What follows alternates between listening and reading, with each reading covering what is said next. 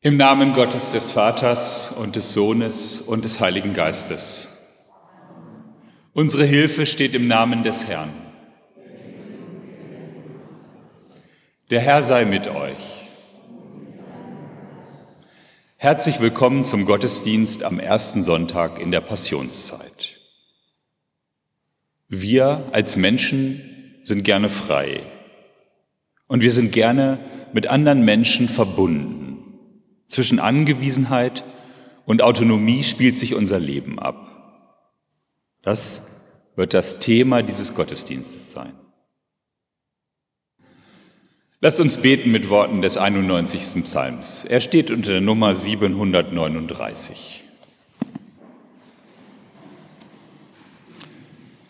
Wir beten im Wechsel. Ich beginne mit den ausgerückten Zeilen. Wer unter dem Schirm des Höchsten sitzt und unter dem Schatten des Allmächtigen bleibt,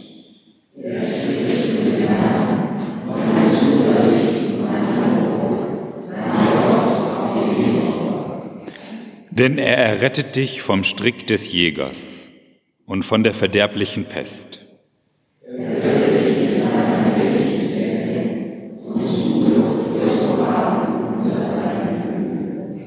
Seine Wahrheit ist Schirm und Schild, dass du nicht erschrecken musst vor dem Grauen der Nacht.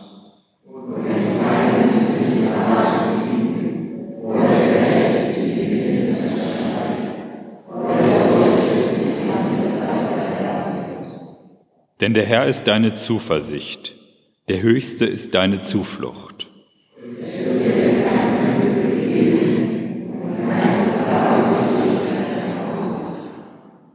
Denn er hat seinen Engeln befohlen, dass sie dich behüten auf allen deinen Wegen.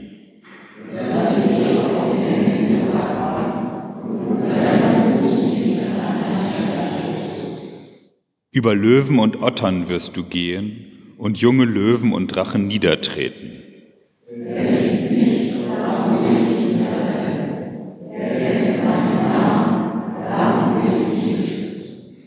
Er ruft mich an, darum will ich ihn erhören.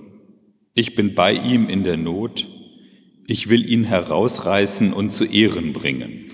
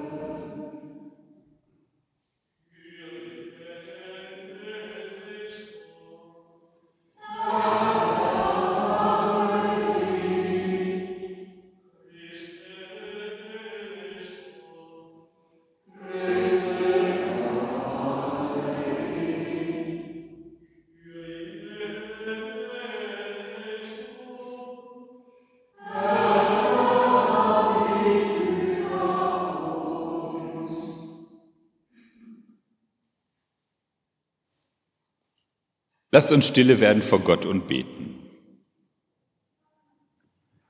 Unerforschlicher Gott, manchmal machst du es uns schwer, die Wahrheit zu finden. Gib uns die Klarheit zu erkennen, was recht ist und den Mut abzulehnen, was falsch ist. Lass nicht zu, dass wir Entscheidungen aus dem Wege gehen, sondern bring uns auf den Weg zu deinem Ziel, dir sei Ehre in Ewigkeit. Amen.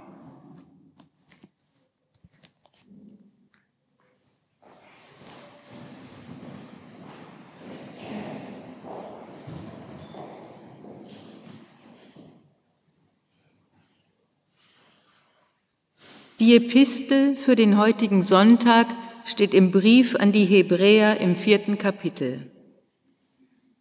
Weil wir einen großen Hohenpriester haben, Jesus, den Sohn Gottes, der die Himmel durchschritten hat, so lasst uns festhalten an dem Bekenntnis.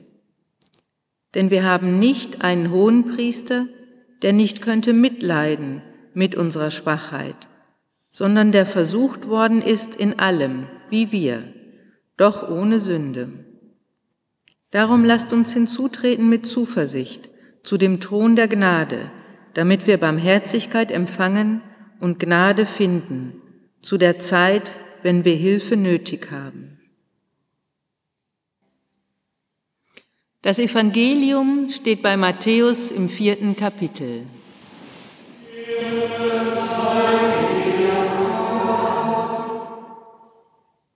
Jesus wurde vom Geist in die Wüste geführt, damit er von dem Teufel versucht würde. Und da er 40 Tage und 40 Nächte gefastet hatte, hungerte ihn. Und der Versucher trat zu ihm und sprach, Bist du Gottes Sohn? So sprich, dass diese Steine Brot werden. Er aber antwortete und sprach, Es steht geschrieben, der Mensch lebt nicht vom Brot allein, sondern von einem jeden Wort, das aus dem Mund Gottes geht. Da führte ihn der Teufel mit sich in die heilige Stadt und stellte ihn auf die Zinne des Tempels und sprach zu ihm, Bist du Gottes Sohn, so wirf dich hinab, denn es steht geschrieben, er wird seinen Engeln deinetwegen Befehl geben, und sie werden dich auf den Händen tragen, damit du deinen Fuß nicht an einen Stein stößt. Da sprach Jesus zu ihm, Wiederum steht auch geschrieben, du sollst den Herrn, deinen Gott, nicht versuchen.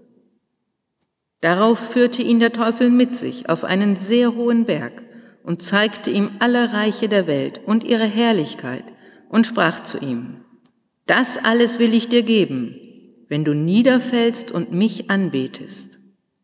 Da sprach Jesus zu ihm, Weg mit dir, Satan, denn es steht geschrieben, Du sollst anbeten den Herrn, deinen Gott, und ihm allein dienen. Da verließ ihn der Teufel. Und siehe, da traten Engel zu ihm und dienten ihm.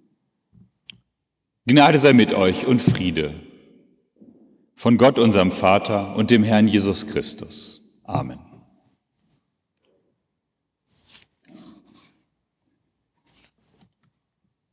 Der Predigtext für heute steht im ersten Buch Mose im dritten Kapitel und ist in der Lutherbibel überschrieben mit dem Wort der Sündenfall. In dem Text aber kommt weder das Wort Sünde noch Fall vor. Ich lese ihn vor. Und die Schlange war listiger als alle Tiere auf dem Felde, die Gott der Herr gemacht hatte, und sprach zu der Frau, ja sollte Gott gesagt haben, ihr sollt nicht essen von allen Bäumen im Garten? Da sprach die Frau zu der Schlange, wir essen von den Früchten der Bäume im Garten, aber von den Früchten des Baumes mitten im Garten hat Gott gesagt, esset nicht davon, rühret sie auch nicht an, dass ihr nicht sterbet. Da sprach die Schlange zur Frau, ihr werdet keineswegs des Todes sterben, sondern Gott weiß, an dem Tage, da ihr davon esst, werden eure Augen aufgetan und ihr werdet sein wie Gott und wissen, was gut und böse ist. Und die Frau sah, dass von dem Baum gut zu essen wäre und dass er eine Lust für die Augen wäre und verlockend, weil er klug machte. Und sie nahm von seiner Frucht und aß und gab ihrem Mann, der bei ihr war, auch davon, und er aß. Da wurden ihnen beiden die Augen aufgetan und sie wurden gewahr, dass sie nackt waren und flochten Feigenblätter zusammen und machten sich Schurze. Und sie hörten Gott, den Herrn, wie er im Garten ging, als der Tag, kühl geworden war. Und Adam versteckte sich mit seiner Frau vor dem Angesicht Gottes des Herrn zwischen den Bäumen im Garten.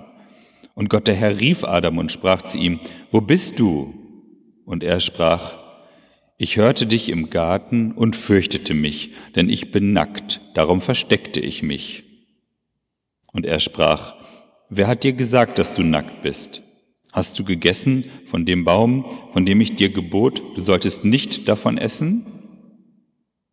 Da sprach Adam, die Frau, die du mir zugesellt hast, gab mir von dem Baum und ich aß. Da sprach Gott der Herr zu der Frau, warum hast du das getan? Die Frau sprach, die Schlange betrog mich, so dass ich aß. Da sprach Gott der Herr zu der Schlange, weil du das getan hast, seist du verflucht vor allem Vieh und allen Tieren auf dem Felde. Auf deinem Bauche sollst du kriechen und Staub fressen, dein Leben lang. Und ich will Feindschaft setzen zwischen dir und der Frau und zwischen deinem Samen und ihrem Samen. Er wird dir den Kopf zertreten und du wirst ihn in die Ferse stechen. Und zur Frau sprach er, ich will dir viel Mühsal schaffen, wenn du schwanger wirst. Unter Mühen sollst du Kinder gebären, und dein Verlangen soll nach deinem Mann sein, aber er soll dein Herr sein. Und zum Mann sprach er, weil du gehorcht hast der Stimme deiner Frau und gegessen von dem Baum, von dem ich dir gebot und sprach, du sollst nicht davon essen, verflucht sei der Acker um deinetwillen. Mit Mühsal sollst du dich von ihm nähren dein Leben lang. Dornen und Disteln soll er dir tragen, und du sollst das Kraut auf dem Felde essen.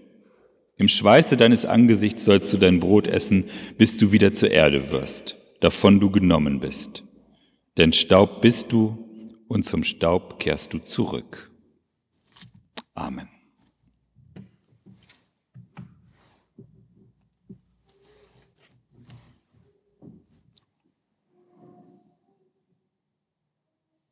In einem Sandkasten sitzen ein Junge und ein Mädchen.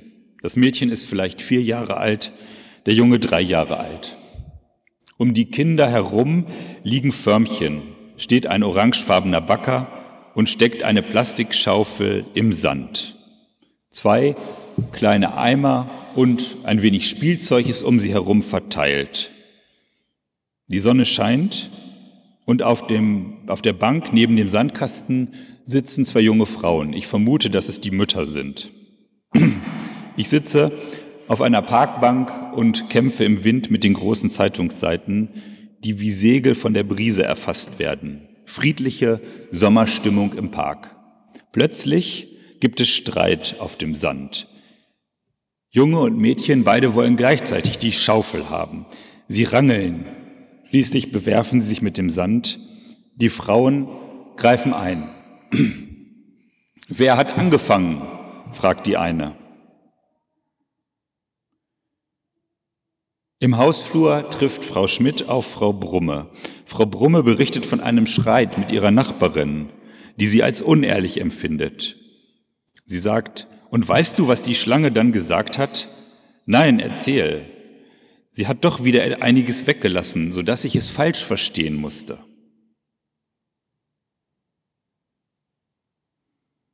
Die Schlange, von der wir gerade gehört haben, im Paradies ist nicht wie im Deutschen die Schlange, sondern es ist ein grammatisch, ein, ein, also das hebräische Wort ist männlich. Es ist also ein Er, ein Schlängerich.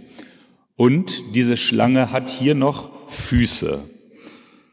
Der männliche Schlängerich im Paradies ist nackt, bloß, und das ist nicht äußerlich gemeint. Im Paradiesgarten sind alle nackt. Nein, er ist nackt, weil er die nackte Wahrheit spricht. Unverkleidet kommt in seinen Worten ans Licht, wie es ist, und doch lügt er mit der Wahrheit. Er fragt die Frau, ihr sollt nicht essen von allen Bäumen, die im Garten sind, hat das nicht Gott gesagt? Und die Frau antwortet ganz treu, wir essen von allen Bäumen im Garten, nur vom Baum in der Mitte, da hat Gott gesagt, den sollen wir nicht anrühren. Und so, schon allein durch diese Frage, lenkt die Schlange geschickt die Aufmerksamkeit der Frau auf den Baum, von dem sie nicht essen soll. Der ganze Garten ist voller Früchte. Und vor der Begegnung mit der Schlange, die diese Frage stellte, war die Frau auch ganz zufrieden. Sie wäre nie auf die Idee gekommen, von dem Baum zu essen, der verboten war. Aber jetzt auf einmal ist dieser Baum verboten und die Früchte erscheinen umso verlockender. Die Frau kann plötzlich nur noch an die Früchte am Baum mitten im Garten denken. Ihr läuft das Wasser im Munde zusammen. Sie sehen so gut aus. Vielleicht, wahrscheinlich sind sie süß Und dazu machen sie auch noch klug. Wer von diesen Früchten isst, kann zwischen Gut und Böse unterscheiden. Und was ist schon ein Verbot gegen die süßeste Versuchung, die wir gerade vor Augen haben? Und dann relativiert die Schlange auch noch die mögliche Strafe. Ihr werdet nicht sterben, sagt sie. Und die Schlange schätzt damit die Barmherzigkeit Gottes richtig ein, der nicht wahr macht, was er angedroht hat. Denn Gottes Allmacht zeigt sich gerade darin, dass er nicht sich als super Supermacht zeigt, indem er immer das tun muss, was er vorher gesagt hat. Gottes Größe zeigt sich gerade in seiner Barmherzigkeit und seinem Mitleiden. Diese Geschichte ist groß und man könnte zu vielen Dingen etwas sagen. Zum Beispiel dazu, wie hier die Schuld immer verschoben wird. Gott fragt, warum hast du das getan? Und Adam antwortet mit einer doppeldeutigen Antwort. Er sagt, ich war es gar nicht, die Frau, die du mir gegeben hast, die hat mir die, die Frucht gegeben. Also Adam verweist zum einen auf Gott, du hast sie mir gegeben, und zum anderen auf die Frau. Und die Frau sagt, ich war es gar nicht, die Schlange war es. Alle schieben die Schuld von sich. Ich möchte aber auf einen Aspekt eingehen, der oft, denke ich, übersehen wird und auf den mich eine jüdische Auslegung aufmerksam gemacht hat. Die Schlange wird also ihre Füße los, aber die Schlange wird verflucht und es heißt, du sollst dich vom Staub ernähren. Staub. Staub gibt es überall. Wir haben deshalb Staubsauger in der Wohnung. Manchmal staubt es auch draußen. Überall ist Staub. Das heißt also, es ist gar nicht schwer, sich vom Staub zu ernähren, weil er überall ist. Und in dieser jüdischen Auslegung fragt also ein Schüler seinen Rabbi, ist das denn wirklich ein Fluch, wenn man sich von Staub ernähren muss? Wenn man sich von Staub ernähren kann, hat man doch immer was zu essen. Man hat nie einen Mangel. Eigentlich ist das doch keine Strafe, sich von Staub ernähren zu müssen. Das ist doch quasi eine Belohnung. Man hat überall genug. Und da bekommt dieser Schüler zur Antwort, nein, das ist gerade die Strafe, auf niemanden angewiesen zu sein und niemanden bitten zu müssen. Es ist gerade das Kennzeichen von uns Menschen, dass wir auf Mitmenschen und auf Gott angewiesen sind. Und dieser Auslegung möchte ich heute nachgehen. Die Schlange ist, wenn man so will, ganz autark oder autonom, nachdem sie von Gott bestraft wurde. Und dagegen, gegen diese Strafe der Schlange heißt es dann in der Bibel, es ist nicht gut, dass der Mensch allein sei. Das setzt Gott dagegen. Der Mensch ist Mensch, wenn er Gott und seiner Mitmenschen bedarf. Der Mensch wird zum Mensch, weil er angewiesen ist auf andere und weil er gleichzeitig frei ist von anderen. Ich höre das oft bei Besuchen in der Gemeinde, wenn Menschen älter werden, dann sagen sie zu mir, aber ich will doch niemanden zur Last fallen. Niemanden zur Last fallen, das ist ein Wunsch, den viele haben, alles selber zu können, niemanden bitten zu müssen. Und es ist auch eine wichtige Motivation für Kinder zu lernen, immer selbstständiger zu werden dass sie immer weniger ihre Eltern brauchen. Und dieses Selbstständigsein, von niemanden abhängig sein, abgekoppelt von anderen, autark sein, das ist der Traum von vielen. Ich will das mit einem Zitat des Schriftstellers Thoreau zeigen, der 1854 in seinem Buch Walden schrieb, ich zog in den Wald, weil ich den Wunsch hatte, mit Überlegung zu leben, dem eigentlichen, wirklichen Leben näher zu treten, ob ich nicht lernen konnte, was zu lehren hätte, damit ich nicht, wenn es zum Sterben ginge, einsehen müsste, dass ich nicht gelebt hatte. Ich wollte nicht das leben, was nicht Leben war. Das Leben ist so kostbar. Auch wollte ich keine Entsagung üben, außer es wurde mir unumgänglich notwendig. Ich wollte tief leben, alles Mark des Lebens aussaugen, so hart und spartanisch leben, dass alles, was nicht Leben war, in die Flucht geschlagen wurde. Und so zieht er in den Wald, baut sich eine Blockhütte und lebt dort mehrere Jahre ganz allein. Er schreibt weiter, Wozu diese verzweifelte Jagd nach Erfolg, noch dazu in so waghalsigen Unternehmungen? Wenn ein Mann nicht Gleichschritt mit seinen Kameraden hält, dann vielleicht deshalb, weil er einen anderen Trommler hört. Lass ihn zu der Musik marschieren, die er hört, in welchem Takt und wie fern sie auch sein mag. Es ist nicht wichtig, dass ein Mensch so schnell reift wie ein Apfelbaum oder eine Eiche. Soll er denn seinen Frühling zum Sommer machen? In diesen Zitaten wird deutlich, dass dieser Mann leben wollte, wie Gott die Schlange verflucht hatte. Nie um etwas bitten zu müssen, nie einen Mangel zu haben, seinem eigenen Gesetz folgen, wörtlich autonom sein. Und in der Schlange als Fluch, da verabsolutiert sich der Wert der Autonomie. Dabei spielt sich unser Leben ja genau zwischen diesen beiden Polen ab. Zwischen dem Streben nach Selbstsein, nach Autonomie, nach dem eigenen Gesetz und der Angewiesenheit. In der Familie, in der wir vermutlich alle an, ankommen in dieser Welt, gibt es zuerst Angewiesenheit. Kleine Kinder oder auch jemand, der krank ist, der braucht andere, die ihm helfen, die für ihn da sind. In der Familie gelten auch die christlichen Werte von Liebe, Gerechtigkeit und Verantwortung. Das wird schon in der Bibel festgeschrieben, in den zehn Geboten. Ehre deinen Vater und deiner Mutter, damit deine Tage lange währen in dem Land, das der Herr dein Gott dir gibt. Der Mensch verdankt sich nicht sich selbst.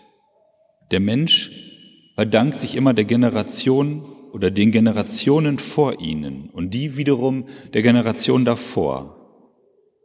Jeder, jeden von uns würde es in seiner Individualität nicht geben, wenn wir nicht, wenn nicht jeder von uns eines von vielen hundert Gliedern in der Generationenfolge vor uns hätten. Familie wächst aus Zeugung und Geburt und ist immer tief in der Generationenfolge verankert. Und die Eltern-Kind und die Kind-Eltern-Beziehungen, das sind keine Beziehungen, wie wir sie im Wirtschaftsleben haben, wo man einen Vertrag miteinander schließt, sondern das sind unauflösliche Beziehungen und die werden auch in unserem Recht so behandelt. Da gibt es dann die Fürsorgepflicht oder die Unterhaltspflicht oder die Pflichtanteile bei Erbschaften. Und viele andere Verwandtschaftsverhältnisse sind ebenfalls keine Vertragsbeziehungen. Und für uns als Kirche ist auch das, diese Beziehung hochzuhalten, wichtig zu halten, wichtig. Denn im Neuen Testament ist für uns zentral, dass die Gottesbeziehung auch als eine Kindschaftsbeziehung, also eine Beziehung im Sinne dieser unauflöslichen Verwandtschaft beschrieben wird. Durch die Taufe werden wir Gottes Kinder. Und das Bild dieser Familie Gottes, in die wir durch die Taufe kommen, schafft nur eine Heilsgewissheit dann, wenn der unauflösliche Grundzug von Familie hochgehalten wird. Und Jesus betont aufgrund des Gebotes, die Eltern zu ehren, die Unauflöslichkeit der Kind-Eltern-Beziehung gerade auch wenn die Kinder erwachsen sind. Und diese Unauflöslichkeit bietet den Raum, dass die Familie immer der Ort der Angewiesenheit ist, welche im Idealfall als Geborgenheit, Liebe und Heimat erfahren wird. Zugleich ist die Familie aber auch der Ort, wo Selbstdifferenzierungsprozesse und Individuation bis hin zur Autonomie stattfinden. So ist die Familie gerade auch wenn sie gelingt, ein Ort grundsätzlicher Spannungen und Veränderungsprozesse und damit auch ein Ort von Konflikten. Der Mensch erlebt sich in der Familie zwischen Angewiesenheit und Autonomie, wobei das erste immer gegeben ist und das zweite das große Ziel ist, das nicht jeder immer erreichen kann. Und die Familie ist tief in den Schöpfungsberichten verankert. Im ersten Schöpfungsbericht wird der nicht geschlechtliche einzelne Adam schon im Schöpfungsakt zuerst im Singular angesprochen und dann in den Plural von männlich und weiblich aufgeteilt. Dort heißt es, und Gott schuf den Menschen zu seinem Bilde, zum Bilde Gottes schuf er ihn, männlich und weiblich schuf er sie. Gott hat für den Menschen geplant, dass er über die Erde herrscht, doch die geschaffene und in männlich und weiblich aufgeteilten Menschen empfangen als erste den Segen und den Auftrag, das menschliche Leben auf der Erde zu erhalten und zu mehren und durch die Sexualität, in die sie aufgeteilt sind, weiterzugeben.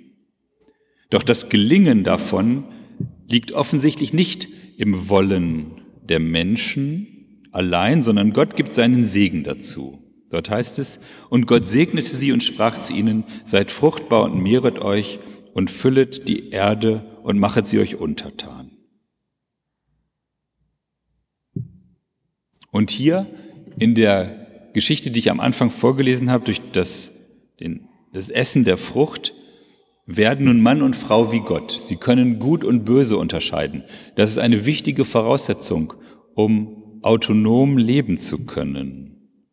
Sie können ihr eigenes Urteil sich bilden und sie bilden sich ihr Urteil nicht immer so, wie Gott das vorgesehen hat oder wie es Gottes Willen entspricht. Und obwohl sie jetzt in der Lage sind, autonom zu leben, ihr eigenes Urteil zu bilden, wird ihnen am Beispiel der Schlange vor Augen geführt, dass absolute Autonomie nicht zu einem guten Leben führt. Wer alle Angewiesenheit versucht abzustreifen und ganz autonom zu leben, der ist verflucht. Anders gesprochen, der Wert von uns Menschen bestimmt diese Geschichte ohne das Streben nach Autonomie zu verdammen, darin, dass wir in diesem Spannungsfeld von Angewiesenheit und Autonomie leben sollen. Mal mehr und mal weniger. Und dann ist es auch gut, unsere Angewiesenheit auf andere Menschen dankbar anzunehmen und sie nicht wieder selbst bei uns als Mangel und uns schlecht auszulegen, weil wir bestimmte Sachen nicht mehr können. Und das können wir tun, getrost mit Gottes Hilfe, selbst wenn es uns manchmal schwer fällt. Wir sind angewiesen, wir bleiben angewiesen und wir sollten das als Chance begreifen und nicht als Mangel unseres Menschseins. Amen. Und der Friede Gottes, welcher höher ist als alle Vernunft, bewahre eure Herzen und Sinne in Christus Jesus. Amen.